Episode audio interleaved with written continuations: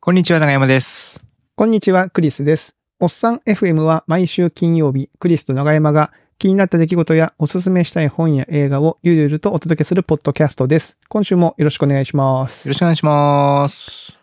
やめっちゃ寒いですね。もう寒いですね。急に冬になりましたね。なんか急に、この間までね、なんかちょっと暑いねとかって言ってましたけど、いやもうめっちゃ寒くて、あの、ダウンジャケットとかね、出してもいいぐらいの感じじゃないですか、冬、夜は。うんそうなんですよ。僕、朝走ってるんですけど、ジョギングしてるんですけども、うんうん。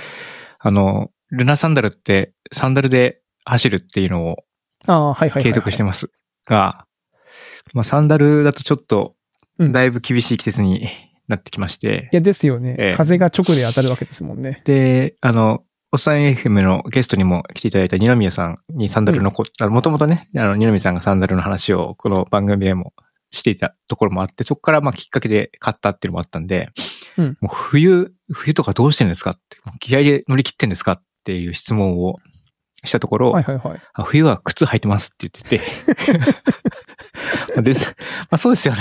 まあ、ですよね。そうですよねって感じになって、まあちょっとおすすめのシューズとかちょっと教えてもらったんで、おーいいちょっと今月中ぐらいには、うん。シューズに変えないと、まあ靴下履きながらやってるんですけど、靴下履いてるとやっぱ若干滑るんで、ああ、そのサンダルと靴下の間がってことですか？ああ。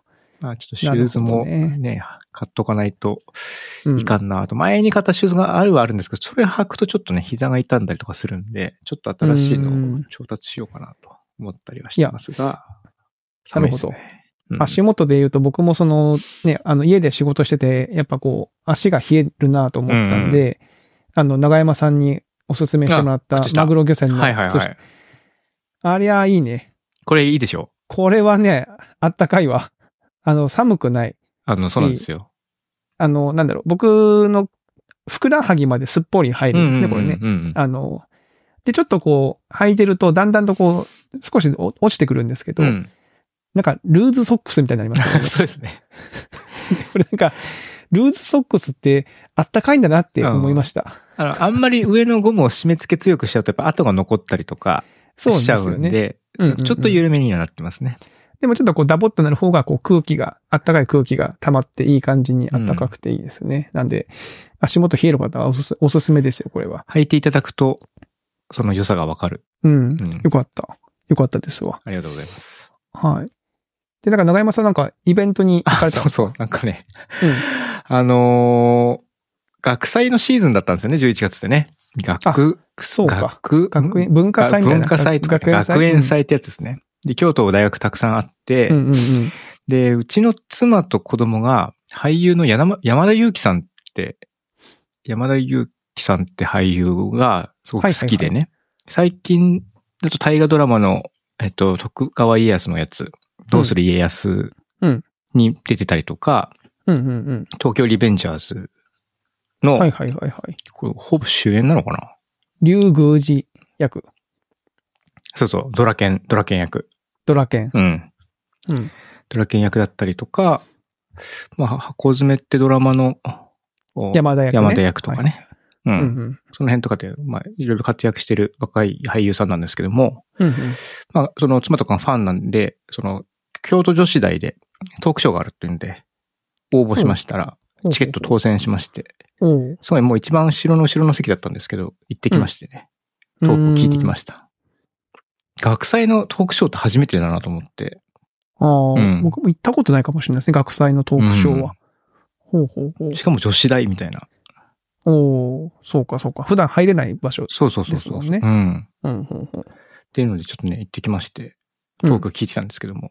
まあ、うんうん。まあ女性の方が、まあ、大学、女子大っていうこともあるとは思うんですけども、うん。まあ、すごく多くて、ファンの方たくさんいて、まあ、みんなキャーキャーキャーキャー言ってて、あこうアイドル並みにこう、アイドル的な人気があって、すごいなと、ほうほうほうほう。う。ん。思ってたし、実際にこう顔もすごいちっちゃいし、スタイル、うん。あの、スタイルもいいし、かっこいいな、男性の僕から見ても思う感じだったんですけど、結構トークも面白くて、うん。うん。で、結構あっという間に時間過ぎたんですけども、まあい、あの、会場から質問、その、事前に受け付けたやつを読み上げますって言って、うんうんうん。で実際にこう会場に来てる人とか立ってこう質問できるみたいな、結構そのレアなチャンスがあって、まあ僕らは残念ながらそういうの当たらなかったんですけども、うん一人その、なんか、もともとゲームが好きなんですかね彼。趣味はゲームみたいなことを言ってたりとかするので、その、そのファンの人から、その、ゲームは具体的に何が好きなのかっていう話を、こう、質問にされたんですよね。で、えっと、いろいろ上げていくんですよ。なんか、なんだっけ、まあファイナルファンタジーが好きだとか、で、最近だとアーマードコアがとか。で、僕が聞いてるとさ、け 結構、なんかあ、結構ゲーム好きなんだなみたいな感じのラインナップがどんどん出てくるんですよね。女子大のトークショーでアーマードコアってあまりは発生しないですもんね。そうそうそう。アーマードで、コアは面白いなと思ったんですけども。うんうんでもなんか、なんかその、表情見えないんですけども、その、山田ゆきさんはその、どんどんこう、なんかちょっと不安げに、どんどんどんどん上げていくんですよ。こう、あれ、これ、みたいな。で、メジャーなやつも上げてって。で、多分ね、その女の子の多分、そ多分わかんねえって顔してたと思うんですよね。ピンとこなかったそうそうそう。はいはいはいはい。そう。で、ゆっくりなんか、その彼女の顔見ながら、あれ、これっていうふうにいろいろタイトルを上げていくんですって。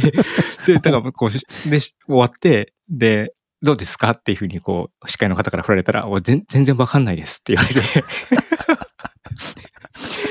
その、ゲーム好きなのですか？って質問したから、なんかこうね、私はこれが好きなんですみたいな話でうんこう被ってくるのかなと思ったら、全く全然、え、あの、知らなくて、じゃあ、え、じゃあゲーム逆に何やるんですか？って聞かれたら、あの、つむつむとかって、やっぱり、やっぱそういうスマホゲームね。そうそう。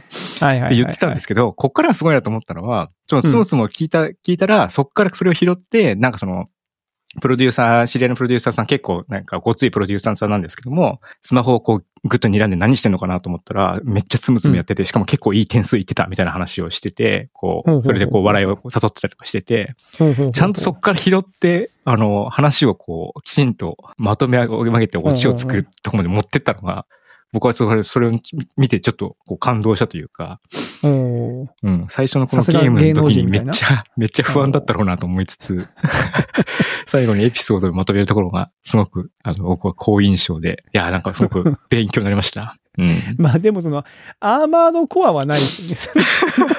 その、アーマードコア、いきますかね。まあ、うん。行くか。まあ逆にゲームが好きだから意外とそういうところ引っかかそう、るかだからもう、もうんまずド直球とかね、本当に好きなの出してみたりとかしたんだけど、ファイナル ファンタジーとか、みたいなことを言って、どんどんなんかこう、メジャーなゲームとかね、ゴースト・オブ・ツシマとか、みたいなことを言ってて、まあ、ゴースト・オブ・ツシマも、まあ、あれ、まあまあ大概あれですけど。まあまあ大概で。ですよ。うん。うん。えーえ、トークショー自体は、その司会の方と山田さんがそうそう。その司会の方がね、非常になんかテンション高い女性の方で、なんかよよくトークイベント一緒にされてるみたいなんで、結構息を合った掛け合いしてたんですけども、なるほど、なるほど。もうめちゃめちゃ元気な、もうおはようございますみたいな感じで、あそうめちゃめちゃ元気な形で、あの、出てきて、で、もう、うんで、ちょっとこう、おばさんっぽくなんかもう、いや、もうなんかすごい、今日の衣装かっこいいよね、みたいな感じのこう、近所のおばちゃんみたいなキャラになったりと思えば、まあちょっとこう、番組の宣伝だったりとか、そういうところではこう、真面目にきちんと、あの、その辺を、こう、トークされていて、あ、場回しがさすがだな、と。やっぱりトークショー行くと、とかそういうイベントを見てると、やっぱりこう、まあ僕もなんとなくね、ポッドキャストとしてこう喋ったりとかしてますけども、うん。こう、それをこう、なりわいとしてるというか、まあ山田さんはあれですけどね、俳優だから別にトークはなりわいではないんだけども、やっぱそういう人の前に立って話すっていうことを、まあ職業の一つにしてるっていうふうな、な方々の話を聞くと、やっぱり勉強になりますね。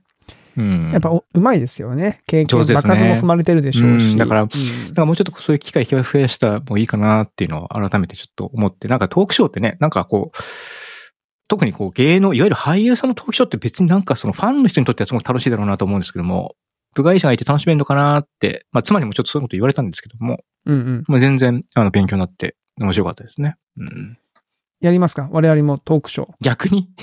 やる側？飛び越えたね。いやあの、聞きに行く側じゃなくてね、うんやる側。ややることで。ね。誰が来るんだって話ですけどね。トークショー。そうですね。ただそう、だからまあ、もちろんファンだ、ファンの方が集まってるっていうのはもちろんあると思うんですけども、やっぱ内容面白いなとは思うので、やっぱしっかりね、その辺をね、なんか、さえーれてるなと。いいですね。なんかそういうね、生のその舞台というかね、その芸能人のそうそう方の生のだからまあ話をね。もちろんテレビとかね、ラジオで聞いても同じ体験はできるはずなんだけど、やっぱりこう、生で見るっていうふうになると、やっぱりちょっと違いますよね。その場のつ空気の作りうん方とか、そうそう空気の作り方とか、そういうその、うん、ライブ感っていうのがあるので、ね。そのなんか、かこう、まあある種迫力みたいなのは面白いなというふうに思った次第なので。えーうんトークショー自体は何人ぐらいのそのキャパシティだったんですか？その全体は。何人っつったっけ？えそう、会場行って数えたんですよね。数えたんだけど、何人だっけかな ?800 人？もっといたかな ?1000 800 1000人超え、1000人前後のいや、キャパでしたね。結構広い体育館みたいな場所うん体育館も丸ごと2階まで使ってって感じです。うん。ああ、ははははは。なるほどね。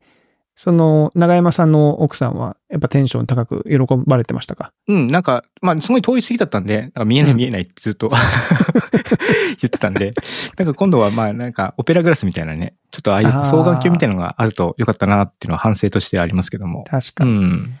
だから最近の双眼鏡めっちゃいいのがあるらしいですよ。数万円払うと。え、そうなんですか？あの、手ブレ補正がついてるやつ。へえ。なんかもうビターって止まって見えるらしいですよ。わ、それはすごいですね遠くから見て。も。うん。あ、なるほど。確かに望遠すると手ぶれがね、気になりますもんね。あの、ううちの会社がやってる、それどこっていうメディアでやってましたわ。その、推し活じゃないですけど。えー、ああ、舞なるほど。実際に、じゃあその劇場とか舞台とか見に行った時にそれを使って。そうそうそう。いや、安いオペラグラスとかだとやっぱりここブレちゃうらしいんですよね、手ブレ。ああ、じゃあそれはもう間違いないですね。その、推し活されてる方が推してるってことは。うん。もうめちゃめちゃバチッと見れる。でも高いんですよね。数、数万円するんで。そうでしょうね。家族4人分買ったらちょっとだいぶあれですもんね。そうそうそうそう。一台だと取り合いになっちゃうしね。なかなか一台と取り合いになっちゃうそうなんですよ。うんまあでも、いいやつがあるらしいんでね。だからそういうのセットで、ね、こういうトークショーとかね、行くのもいいかもしれないですね、これうんう。ね。うんん。学祭とかね、あの結構安くだったり、安くあやってたりとか。そうなんですよ。だからこのトークイベントは一般向けのチケット1500円だったんですよ。ほうほうほうほうほう。うん。で、まあ1時間っていう短い時間ですけども、うんまあで。もね、1500円で結構満足できたので、すごく良かったですね。うーん。いや、いいですね。トークショーか。そういう学祭とかのやつね、狙って調べて行ってみるのもあり、ありですね。確かに。うんうん面白かったです。うん。うん。なるほど、なるほど。栗さんは、はい。最近なんか？私はですね、あの、先週の金曜、木金で福岡に出張があったんですよ。うんうん。で、ちょっと福岡に行ってきたあ、なんかんですけど。言ってましたね。ディスコードにうどんの写真を貼ってましたよね。あ そうそうそう。福岡にね、行って、結局ね、2日間行ったんですよ。2日間行って、うどん3回食ってますから、3食食ってますからね。うどんばっか食ってうどん、なんでうどんばっか食ってるいや、だから、あのーやっぱこう、年だから、あの、時間もね、なかったのと、あとこう、重たいもの食べると、なんか、お腹痛くなるんじゃないかっていう うどんはその点ね、消化にいいんでね。そうそう、つるつるっといけるし、一応名物ではありますからね。うんうんうん博博多名物の。あ、ね博多名物なんだ。なんか、でもそう、福岡のうどんまたちょっと違うんですよね、みたいな話題になってて、僕それ全然知らなかったんで、そうそう、九州のうどんはね、コシがない、ないんですよ。伊勢うどんみたいな感じなんですか？あーいや、伊勢うどんとも、伊勢うふわふわ、どん。ふわとろみたいな感じの？いや、もうちょっとね、まあちょっと独特なんですよね。つるつるはしてんのかな。なつるつるはしてるけど。まあ、うん。まあちょっと独特なうどんなんですよ。えーちょっと気になで、まあ美味しくて。まあ、鹿児島出身ってこともあって私が、ちょっと懐かしいなと思いながら食べたんですけど。で、その、えー、まあ木金で行って金曜日ですよ。金曜日にイベント自体がその泊まったホテルで開催されてるんですけど、まあ結構その、なんだろうね、経営者イベントというか、ってこともあって、その前日の夜に結構こう、なんちょう、夜の時間も長いんですよね。を飲んで交流してくださいみたいな。なんで当然みんなその朝が遅いだろうっていうことも想定して、イベントの開始時間結構遅くに設定されてるんですね。そのうん昼前ぐらいからスタートみたいにななってて。で、まあ、その朝方はちょっと余裕があるんですよ。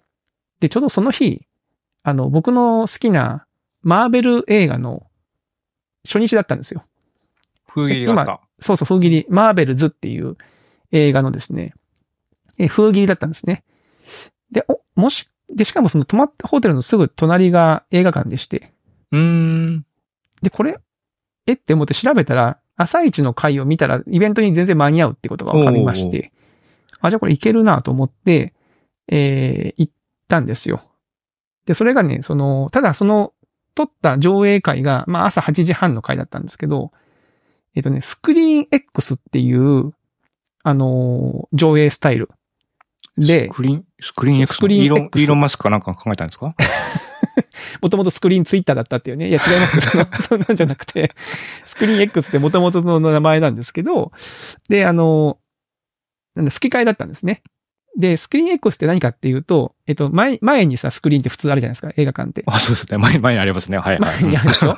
うん当たり前のこと今言ってますよ。あの当たり前のこと言ってるって自覚はあります。はい。はい。あの、あ前にやって、うん。そっから、壁の両側の壁にも上映ゾーンがあるんですよ。両側の壁。そう。で、ちょっとこう、なんだよ。映画館を包み込むような映像体験ができる。ほうほうほうほうほう。サイド、サイドモニターみたいな。サイドも、サイドモニターって言ったら、まあ広いってわけですね。こう、広いね。円形というかね。そうそうそう。は上映されると。サラウンドなんだ。うん。で、まあ、正直、僕は、IMAX かドルビーシネマで見たかったんですね。その、まあ、あの、マーベルズ。うんうんうん。それか普通の上映スタイルでもいいと思ってたんですけど、なんかほら、ちょっとこう、色物っぽいじゃないですか、横に出るって。え、横にワイワイドなわけですか？これは、だから。いや、だからそれもちょっとね、よよくわかんなくて、僕もあんまりそのスクリーン X 自体そんなに調べてなかったんで、でこの行く前にちょっとネットで調べたら、なんかこうちょっと集中できなかったとか、なんか要はその前のモニター、前の上映ゾーンと壁の上映ゾーンのその間にどうしても、そのなんだろう、境目というか、この角っこには上映できないんで、その壁のね。ああ、スクリーンとスクリーンの間に隙間みたいなのが出ちゃうってこと？出ちゃう。で、それが気になったっていう意見があったりとか、そういうのを見て、あ、ちょっとネガティブな感じだなと思って、あと吹き替えっていうのもありましたし、うんうんまあ字幕で見たかったなってのもあって、うん。まあでもまあ、そのスクリーン X の上映感って少ないんですね。あんまりないんですよ。うんうん。日本の中には。ちょっと調べたら、なんかもともと韓国で2015年にスタートした上映スタイルらしくて、そこでまあなんかこうよ良いということで、まあ世界各国にちょっとずつ広がってるみたいな感じのものらしいんですね。うん。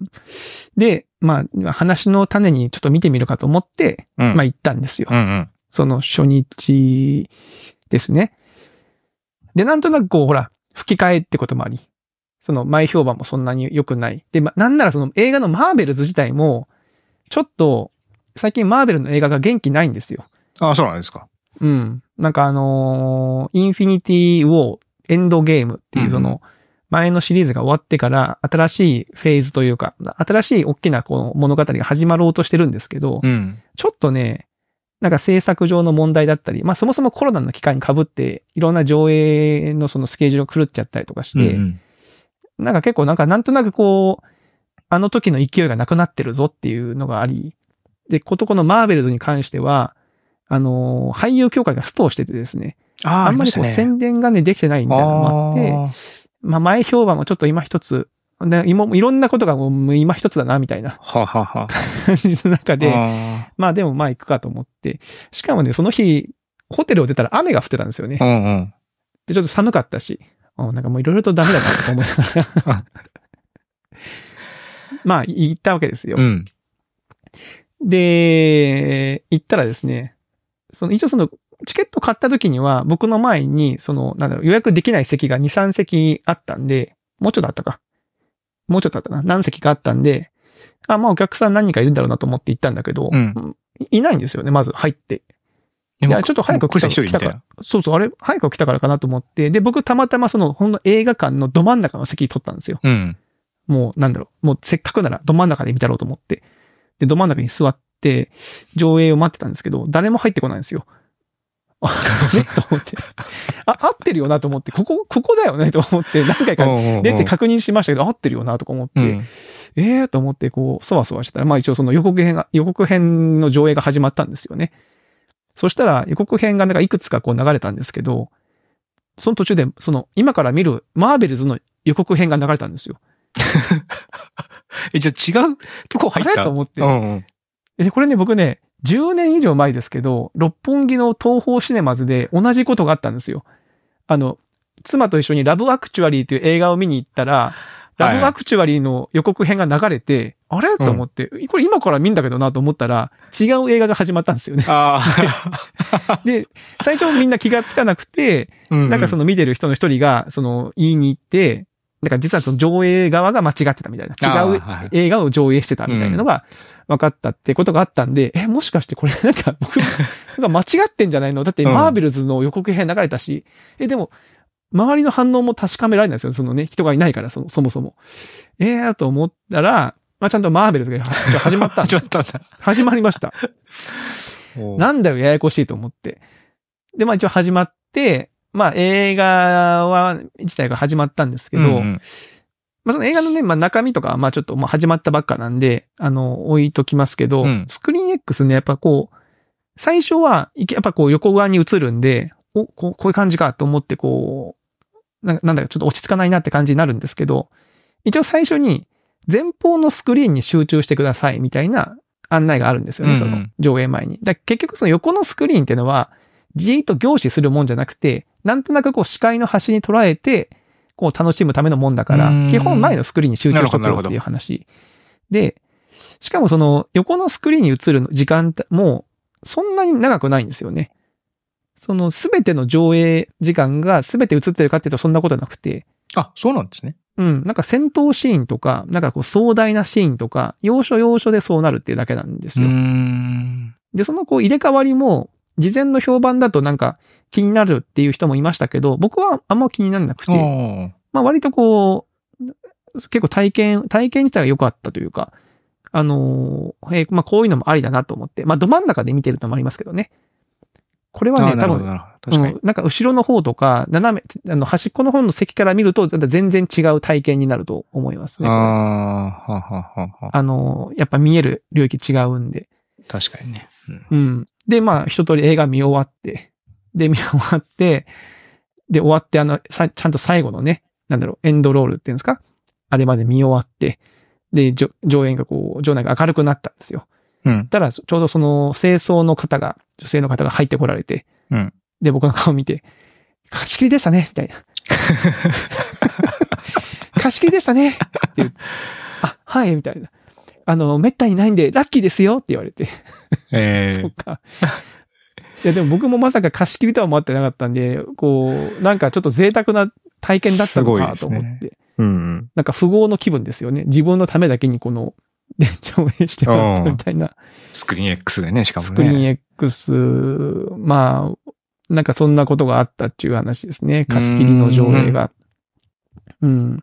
まあ、そんなにね、あのー悪くない体験ではありましたけど、まあ次も一回行きたいかっていうとちょっとわかんないかな。うん。IMAX とかでいいかな。あと、最近は僕 IMAX よりもドルビーシネマ派になってるんで。ドルビーシネマってなんかまた違うんですか、これ？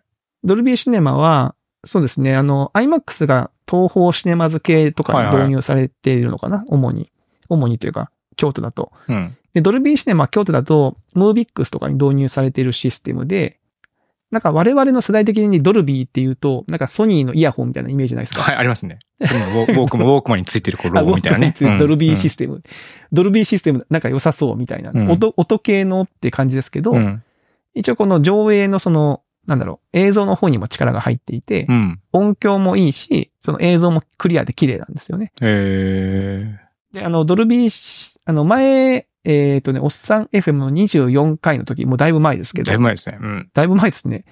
24回の時に IMAX の動画が好きって話をしたの覚えてます？はいはい。あの、IMAX の、なんかデモンストレーションみたいな、あの、ムービーですよね。そうそうそう。うんあの、でんてけてけてけんってこう、なんかリングが飛んできて、なんかその映画の一部になるみたいな、シュワーみたいなのがうん好きだっていう話ですけど、ドルビーシネマにもそういう、あの、オープニング映像がありまして、おーなんかこう、なんだろう、音、音と、そのなんだ、光の玉みたいなのが出てきて、こうね、虹色に光ったり、綺麗な映像が映るんですけど、うん。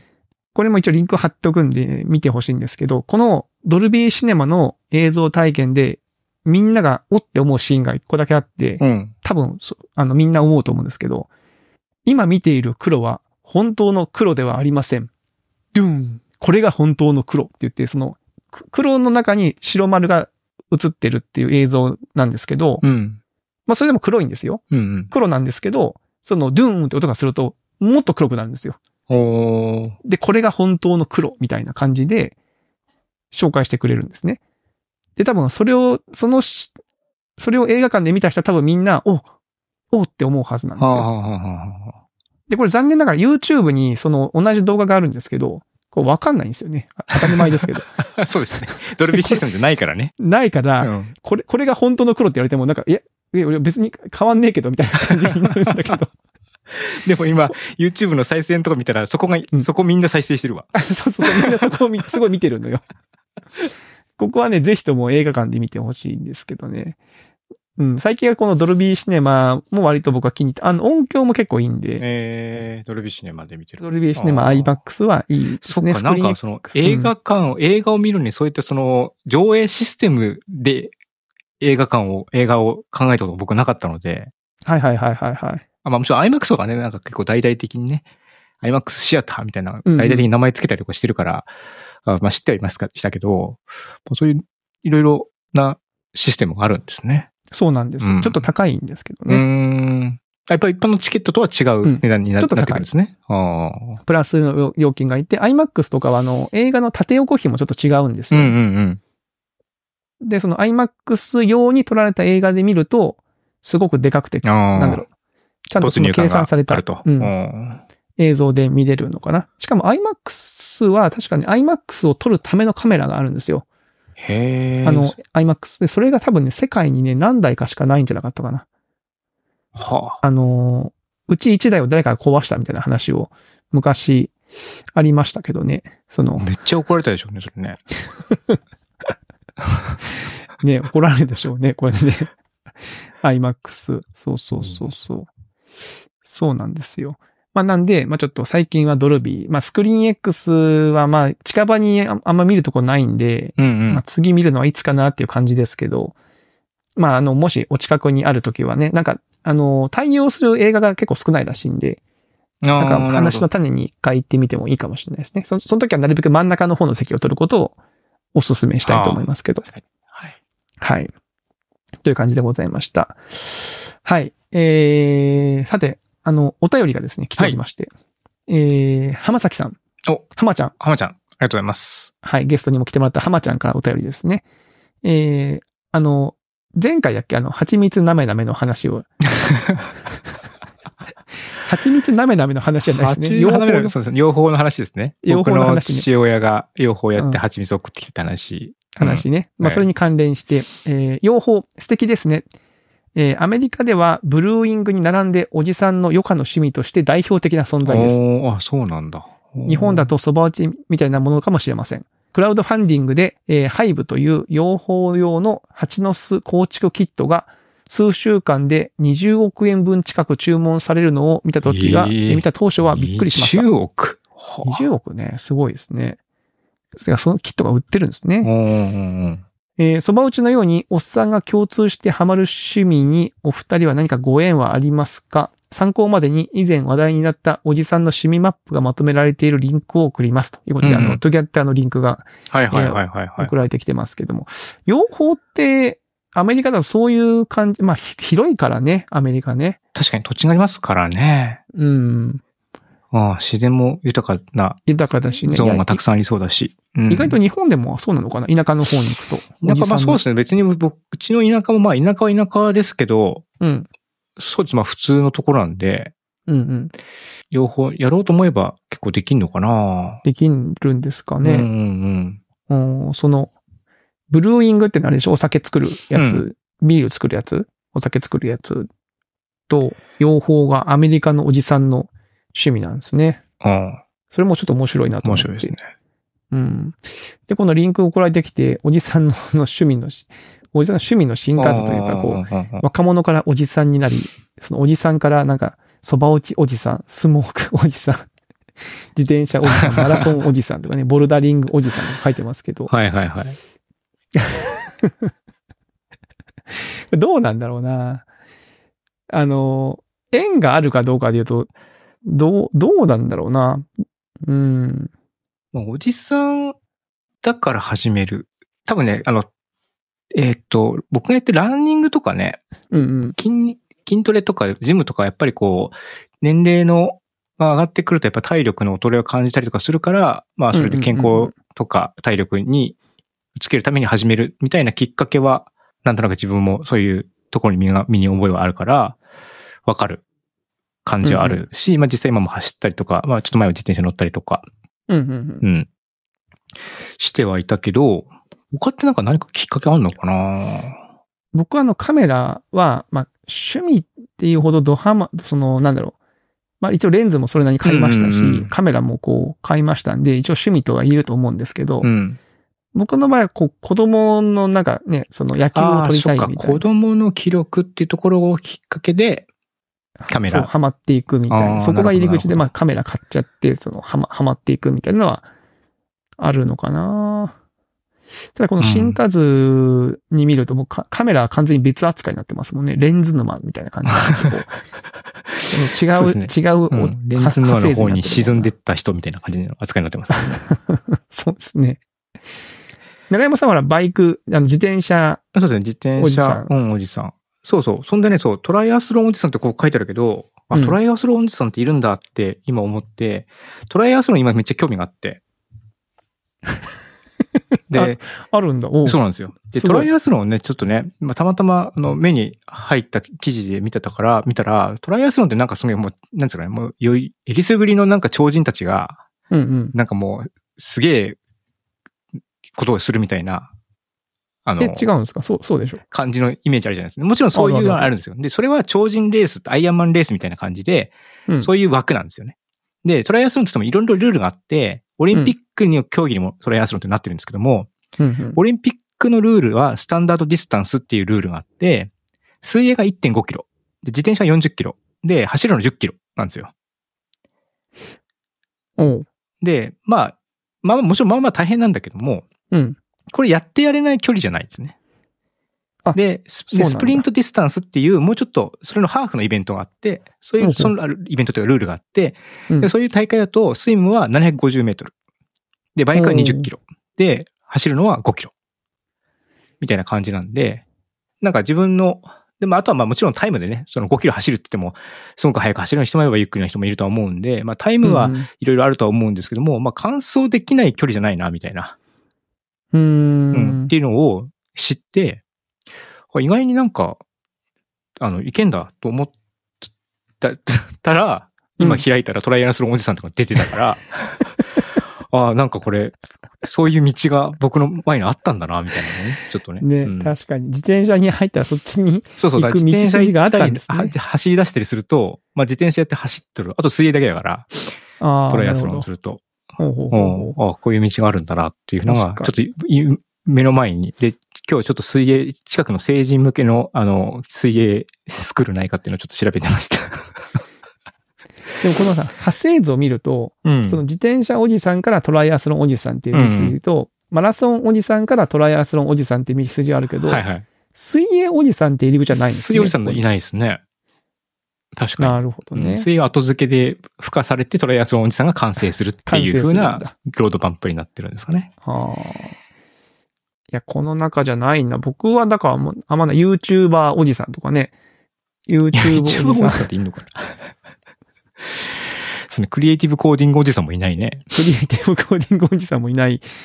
だから、あんまないかな。あの、うちの親父が一回だけ年末に蕎麦打ったことあるんですよ。子供の頃。うんうんだからもう、あのね、素人が打つ蕎麦ってボロボロになるじゃないですか。うんうん。ま、もうまさしくあんな蕎麦ができて、2年ぐらいやったのかな年末だけ。もちろんに年末だけやるから全然うまくなるわけもなく、別に味は別にまずくなかったけど、うん。ハマる趣味って感じでもなかったかな。でもあれなんか思えば、なんで唐突に蕎麦打ったんだろうなと思いますよね。そんなことやる親父じゃないのに。あなるほどね。なんか、うんなんか、急に思い立つ瞬間があるんですかね。思い立ったんでしょうね。なんか、蕎麦打ってみようみ僕ないな感じで。蕎麦ってなんかね、結構その、若干、なんていうんですかね、ジョジョークとか、少しこうんう、からかい半分も含めて、蕎麦打ちはおじさんのみたいな、あったりするじゃないですか。うんうんでも、蕎麦打ちってなんか僕、そう田舎の生まれだったんで、結構生活とめっちゃ密着してて、ななんかもううちのばあちゃんが、その葬式とか、なんか、親戚が集まるような出来事があると、必ず蕎麦を打ったりとかしてたんですよ。で、あとはお彼岸の時とか、何か人がちょっと集まれたりとかするっていう時とかは、年末年始ももちろんですけども、うんうん。打つっていうのがあったんで、めっちゃこう、普通に、あの、台所のダイニングテーブルに、すで、いきなり蕎麦を打ち出すみたいなのがうん結構日常だったので、なんかこう、趣味っていう感じがあまり、あまりにも日常すぎてないっていうのがちょっと、こう、趣味にするっていうのはないので、多分蕎麦打ち僕はなんか、そっちに行かなかったっていうのはありますね。うーん。やったのやったのって僕、なんか中学とか高校の時に蕎麦打ちちょっとハマったみたいな感じでしたもんね。あ、そうなんです。なるほど。なるほどね。ああ、まあ確かに、その、ね、な、ななんでおじさんのそば打ちって、何があれなんですかね？元ネタというか何。なんですかね？なんかあんのかな？でもやっぱ、やっぱりでも、やる、やることなくなって、うん。で、うどんじゃないんですよねう。どんじゃないんですよね。うどんもでも奥が深いと思うんですけどね。うん。そば打ちたくなっちゃうんですよね、きっとね。ちょっとクロートっぽくなるからなのかな。うん。どうなんだろうね。まあまあ、知ってる人がもしいたら、ちょっとうんうん。ね、いや、元ネタこうですよ、みたいな感じなのかな。なんか、その、男性、今記事見見つけましたけど、その男性が50歳を過ぎて、うん、趣味を見つけなければと脅迫観念から蕎麦打ちなどを始めたりする。脅迫観念か。その趣味を持たないと、あ要はその定年を迎えて。その社会との接点がだいぶ薄くなってしまった時に時間をどう過ごすかってことだと思うんですけど、でも別にそう、いや、そそばなんてさ、そばですぐ打てるし、社会との接点別にないじゃないですか。もんね。うん。大会とかあんのかな？ないでしょ、あんまりそ。ば打ちって何、何なんだって話ですよね。うん。その別に自分と、例えばね、その自分の妻しか食べる人がいなかったら、そんないっぱい打てないわけだし、お店開業するってことなのかな。そういえば、そば、そばおじさんの行き先に、ラーメン開業おじさんって書いてあるね。ああ、ラーメン開業するってなるとまたちょっと一大事って感じがしますけどね。うーん。でもなんか料理とかね、普通にハマる人はハマるとは思うんですけどね。時間あれば、あれば。うんうんうんうん。うん。確かにね料理全般なんでもね。うん。うんなんか極めがいがあるから面白いと思う。ね、えーまあちょっと、まあ長山さんがいつトライアスロン始めるのかっていう。そうそう、トライアスロンン。の、トライアスロンの話。でもこれってさ、これ長長山さんが本当にトライアスロン始めたら、もう何年か前の長山さんからしたらもうし信じられないんじゃないですか、そのトライアスロンのしてるみたいなのって。トライアスロン、そうですね。僕トライアスロンしてたら多分びっくりしますね。あの、自分が、自分が、自分が自分に。ね、だってタイムマシンがもしできて、その、ね、過去の自分に会って、お前今から10年後にトライアスロンするぞっつっても、いや、嘘やんみたいなうん思うでしょ。ね。ね。うん。ちなみにうちのマンションで会う人がいいるんですけども、あうちのマンションの、まあ、上の階に住んでる方がうん、めちゃめちゃこう、マッスル体質な人で、ごつい人がいるんですけども、でその人と話す機会があったら、その人は、あの、トライアスロン関係のお仕事されてるっていう方で、トライアスロン関係のお仕事、うん。え、どういうこと？トライアスロン関係におトライアスロンの自転車を作ってるメーカーの方そういうこと。うんああ、なるほど、なるほど。そう確かに。で、で、まあご自身も、まあ、ガチではやらないけども、昔は選手やってて、今はそういったその、えーサポートするようなことに専念してるみたいな感じで。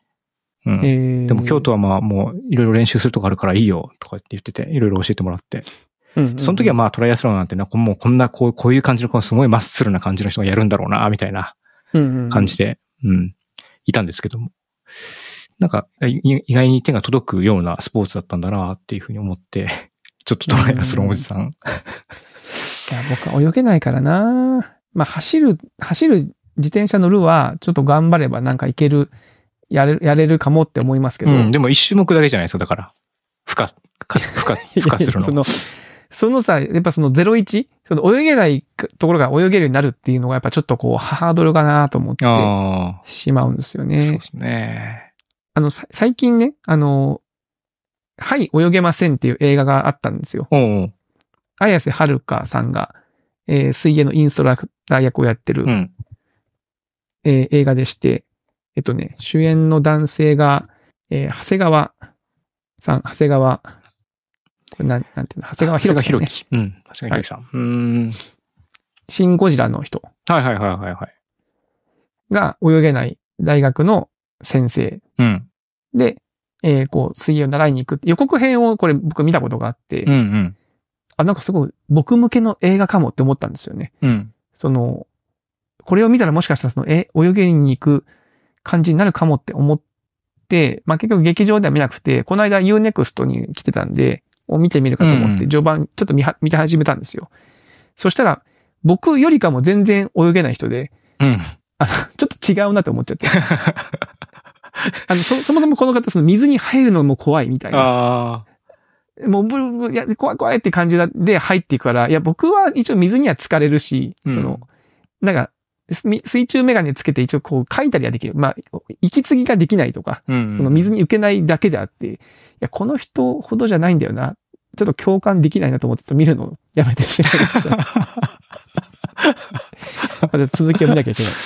うん。は泳げるようになるのかな？ちょっとね気、そこが気になり泳げるようにな。ったら、まあ、うん長山さんがね、そのトライアスロン頑張るっていうなら、ちょっと僕も、僕は泳げたらね、一緒に頑張れるんですけどね。泳げないんでしょうがないですね。泳ぎでも僕も全然我流なんで、ちょっとちゃんと習い習いたいなっていうのは、まあちょっとありますね。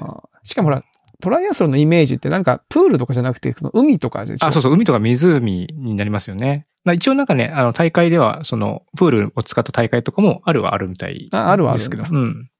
ほらもう、そうなるともう怖いんですよね。その、沈んだらもう終わりっていう。うん。泳げない人にとってあの、海は空と一緒なんで、もう落ちていくだけなんで、下に。まあ大丈夫ですよ、大丈夫です。大丈夫かな、うん。う浮くんで、人は。うんいや、それ、それはみみんな言う、言うし、そう、みんな。何が何万回も聞きましたよ。うん人は浮くし。そうそう。浮かない、浮かないんですよ、僕は。人じゃないのかもしれない。下へ浮いてきますから。いや、僕、だから僕はもう人じゃないのかもしれない。もしかすると。実は。あ浮かないから実は、頭のチームの骨になっていて金属が入っててね、浮かない。金属が入ってるから。浮かない、浮かないんだよな。脂肪がいっぱいついてるはずなのに。うんはい。まあまあ、そんな感じですかね。えこれ。はい。ハボちゃんの。え？ご縁がありますか？ああ、でもそうそう。うん。だから、意外にトライアスロンに縁がありそうだって話です、ね。ありそうって話んそう。うん。あの、よ、養蜂の話ですけど、なんかそういえば、ソンムーさんが以前ゲストに出てもらった、うん。あの、ツイッターになんか、なんだっけ、あの、養蜂をやってる友人から、お裾分けが、蜂蜜のお裾分けが届いてそう、そうそうそう。うん。なんか長山さんね、おっさん FM とシンクロ率が高い気がするみたいな。あ あ、友人、ね、両方やってるお友達がいるのはやっぱいいですね。お裾分けが届いたって言って。蜂蜜の写真見ると蜂蜜もいっぱい送られてきてるし、そう。で、ついついね、画面を大きくして画像を見たらちゃんと2023年ってなってて、あ、じゃあ100年間違うわけねえよなって。これ間違ねってたら相当すごい。シンクロ率半端ないです。そこリンクしてたらちょっとね。うん。半端ないですよね。はい。まあそんな感じですかね。はい。うん。えー、なとこかな？あのー時間に余裕があれば本を一冊紹介しようと思っあ、いいうん。いいですか？うん。一冊だけ紹介しておきますけど、うんあのーこれ僕がやってるあの、一人ポッドキャストの方でもちょっと軽く触れたんですけど、はいはいえっとブレイディ・ミカコさんの私労働小説、ザ・シット・ジョブっていう本ですね。これ結構最近の本。そうですよね。最近ですよね。あ、ご存知ですか？読んではいないんですけども。はいはい。はい。チェックはしてて見かけたりしましたか？うん。うん気になってはいました。なんか、ブルシットジョブ。これはクソどうでもいい仕事なんですけど、まあ問題はシットジョブだ。えー、クソみたいに報われない仕事が問題だ。みたいな感じで、まあなんかこう、まあ例えばこう、ブレイディ・ミカコさん昔こう水商売をされたことがあるらしいんですね。その、いわゆるその、まあ、キャバ、キャバクラみたいな感じなのはいかな。はいはいはい。で、そういうところって、け結局この年齢と、その見た目でこううん判断されて、お客さんから失礼な言葉とか態度を許容することでお金をもらうみたいな。うんで、まあ、失礼を売り失礼を買う。失礼は金になるって書いてあるんですけど、うん。うん。一方でその、まあそういうことも書いてありつつ、例えばこう、えー、コロナの時に結構問題に、あの、話題になりましたけど、一般的になんか賃金が低かったりとか、えー、するお仕事が、実は我々の生活の基盤を支えてるっていううんうん。話があるじゃないですか。はい例えば配送をされている方とか、うん。まあ病院でね、あの看護師さんのその待遇問題もよく話題になりますし、まあ保育士さんもそうですし、うん。まあちょっとどうしてもその、なんか報酬面で今、こう、そこまでこう恵まれてるわけではないみたいなところ、なんだけど、実はすごく重要な仕事で生活を支えてます、みたいな話があって、なんかそういうことが結構ね、書いてあるんですよね。うんで、結構読んでると、まあなんかそうだなと思うところがあって、で、あの、なんで最後の方に、とあるボランティア活動をしてる弁護士の人がいて、うん。で、その人は別にその弁護士によって、まあ報酬をすごい得てるし、地位もあるし、うん。わざわざそのボランティアをやる必要はないんだけど、ないはずなんだけど、なぜかやってると。うん。で、このし小説の中のその主人公がなんでやってるのってこう聞いたんですよね。うん。そうすると、やっぱこう普段のその弁護士、自分がやってる法法人の弁護士の仕事は、仕事をしてるという実感があんまないと。うん。で、このボランティアの仕事は、やっぱりこの、なんだろうね、えー、こうサービスを提供する、まあ、喜んでもらえる相手が目の前にいて、自分が何、何誰かの役に立ってるっていう実感を得ることができると。うん。みたいなことがこう書いてあって、まあだからやってるんだって書いてあるんですよ。うん。で、なんか、なんか僕僕もなんか自分がこうね、し仕事ももちろんしてるんだけど、一方でこう、なんか PTA のことやったりとか、なんか週末に少年野球のことやったりしてるのって、なんか実はそういうことなんだろうか。自分ではあまり意識してなかったけどって思ってほうほうほうほう。なんか逆になんか普段の仕事でもっとそういう実感を持たなきゃいけないなっていう気持ちにも なったりとか。なるほどね。うんそこ、そっちに使わ、使わずにというか。うんまあまあ使ってもいいんだけど。いいんだけどうんうんいいんだけど、なんかいや、実はもしそうだとすると、ねうんうんなんかもうちょっとその、普段の仕事でもそういう実感が得られてるといいなと思思ったりね、したんですよね。うん。長山さんなんかどう、どうですかね？こうなんか役に立ってるとか、誰かのこう、まあね、長山さんの場合こう、個人でお仕事されていて、うんうんお仕事を受けて、報酬を得てるみたいな形だと思うんで、まあ多分その少なくともその、そこのね、やりとりの間にはその仕事の達成感だったりとか、そうですね。まあももちろん僕も会社人事の時代があった時と比べると、うんうん。ダイレクトさっていうのは上がってるところはありますね。そうんの手応えというか。手応えみたいな。うん。自分がやったっていうことに対して対価とか感謝とかっていうのをいただくっていう、そういう感覚は、うん、会社の時よりも強くなったような気がしますね。まあ、もちろん同時に責任感、責任みたいなところも大きくなってるとは思うんですけども、うんうんううん。ん。ただ、ただまあ、とはいえ確かにおっしゃる通り、なんだろうな。コンピューター上の仕事とかをしているので、うんうん。なんだろうな、これがこう、具体的に何かの役に立つっていう形のないものをいじってるっていう、あまり実感のない仕事っていうケースもやっぱり僕は感じることがあありますね。なるほどね。で、多分僕はクリスさんがそのコミュニティとか PTA っていう部分は、あの、冒頭に靴して買っていただいた作業っていうブランドをやっていたりとかする、実具体的なものを作って売るみたいなところはいはいはいはい。っていうところが結構そこの部分をこう担保しているっていうところはあったりしますかね。なるほどね。うんそこのつながりっていうのは僕が今まで形成してきたこの IT 関係のつながりとまた全然違うし、召集感も違うし、うん。ものづくりのサイクルっていうのも全然違うから、うんううん。ん、し、やっぱり実際にこう販売会とか行って、お客さんのあの、声を聞きながら物を売るっていうのもやっぱ違うし、うんううん。ん、そういうところは結構あったりしますね。なるほどね。うん。なんかあの、さっきの趣味の話にもちょっとつながるのかもしれないんですけど、やっぱこうなんか、まあ実感、仕事の実感を得るとかっていうのって、まあ社会との接点をどどういうふうに、どういう手段で、どういう形で感じることができるのかみたいな話なのかなと思って、なんか別にその、そういうボランティア活動しなくても、なんか自分なりにそういう、あ、こういうことをすると自分はそのつながりを感じられるんだみたいな、なんか方法だったり、うん。ね、自分の性質を分かっておくのがいいんだろうなって、あの、そのね、脅迫観念に追われて、こう、なんか趣味を見つけるよりかも、そういうなんかその、何をしたらいいのかっていうのを考えたりとか、ちょっと試してみて、トライしてみるっていうことが大事なんじゃないかなってちょっと思ったっていう話なんですよね。なるほど。うんそうで。すね。それは確かに、こう、おじさんになって趣味を始めるっていうのは、まあ、その辺の、こう、第二のね自分の居場所探しみたいな、そうそうそううんそうそういった側面もね、あるのかもしれない。そうなんですよ。最近なんか日本でもププロボノとか、いろいろ話を聞いて、その自分のプロフェッショナルフィールドでも他のところにこう、まあ無償だったり、まあ定額で貢献するみたいな活動とかも結構よく聞くようになってきたから、なんかまあ趣味っていうのとまた違うアプローチ、選択肢で、そう社会との接点を増やしていくっていうのもいろいろなんかできそうですよね。そうなんですよね。うん。なんかそういう、ね、お手伝い。例えば PTA とかって基本的に学校にいる、子供が学校にいる人が中心になって手伝うんだけど、それって結構忙しい時に、やっぱそういうことをしなきゃいけないってなると、ねもうちょっとね、時間に余裕ができた時とかに確かに、そうですよね。できるとなんか面白いかもなと思ったりするんですよね。うんああ確かにね。うん。